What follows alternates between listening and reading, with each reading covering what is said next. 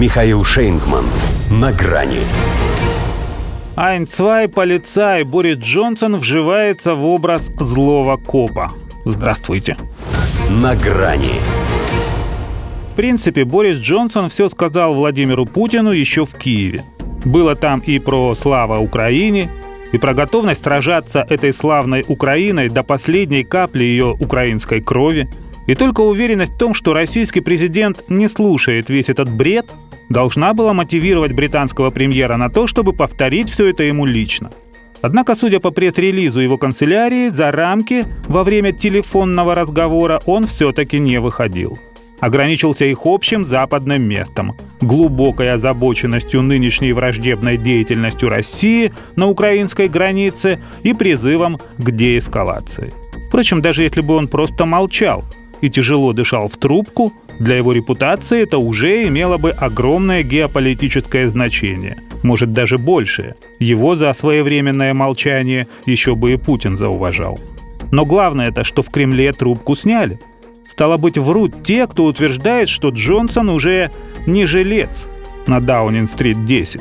Хотя схлестнуться с ними ему пришлось еще до звонка – по прилету из Киева сразу отправился в палату общин, чтобы доказать, что он вернулся оттуда совсем другим.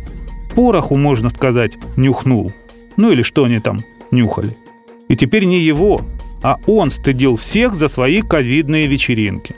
Потому что нашли время пенять ему на них, когда Родина в опасности. И не имеет значения, что это Родина Бандеры и Зеленского. Хотя нет, не так. Родина Бандеры и Зеленского значения не имеет. Важно ею правильно распорядиться. Этим, собственно, Джонсон и занимается, и не надо ему мешать. Потому что это вам не какое-то там мира, это мура творчество. В том смысле, что вся эта их украинская провокация против России прописана в Ми-6, ведомстве Роджера Мура. Это с его приемной когда-то начинал Зеленский свой первый президентский визит в Британию. А вот теперь Борис летал проверять домашнее задание, ну и чтобы два раза не вставать, грозно напихать Москве. Отчаянный человек. При еще живом мировом жандарме пытается играть роль злого полицейского. И ведь получается. Правда, очень смешно. Для завершения образа в этой его ролевой игре ему не хватает фуражки, черных облегающих трусиков из латекса и того же покроя топа – с вырезами или сеточкой. Впрочем, судя по тому, что мы о нем знаем, представить его в этой униформе не так уж и сложно. Тем более, что Украину он к себе наручниками уже пристегнул. Причем, что особо должно расположить британцев, показал себя даже большим Черчиллем, чем сам Черчилль.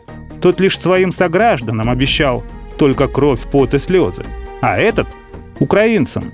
Для того и приезжал в Киев, чтобы отбыть этот номер – все как положено в коверном искусстве с грустным напарником из местных. Клоун Бим и клоун Бом пробивали днище лбом. Один блонд, другой брюнет. Два веселых гуся? Нет. Веселится лишь Борис. Обострить готов на бис. Шлет военные гостинцы, чтобы гибли украинцы. Вот умора, вот любовь. Обещает пот и кровь. Будто Черчилль воплоти. Тьфу ты, Господи, прости. До свидания. На грани с Михаилом Шейнгманом.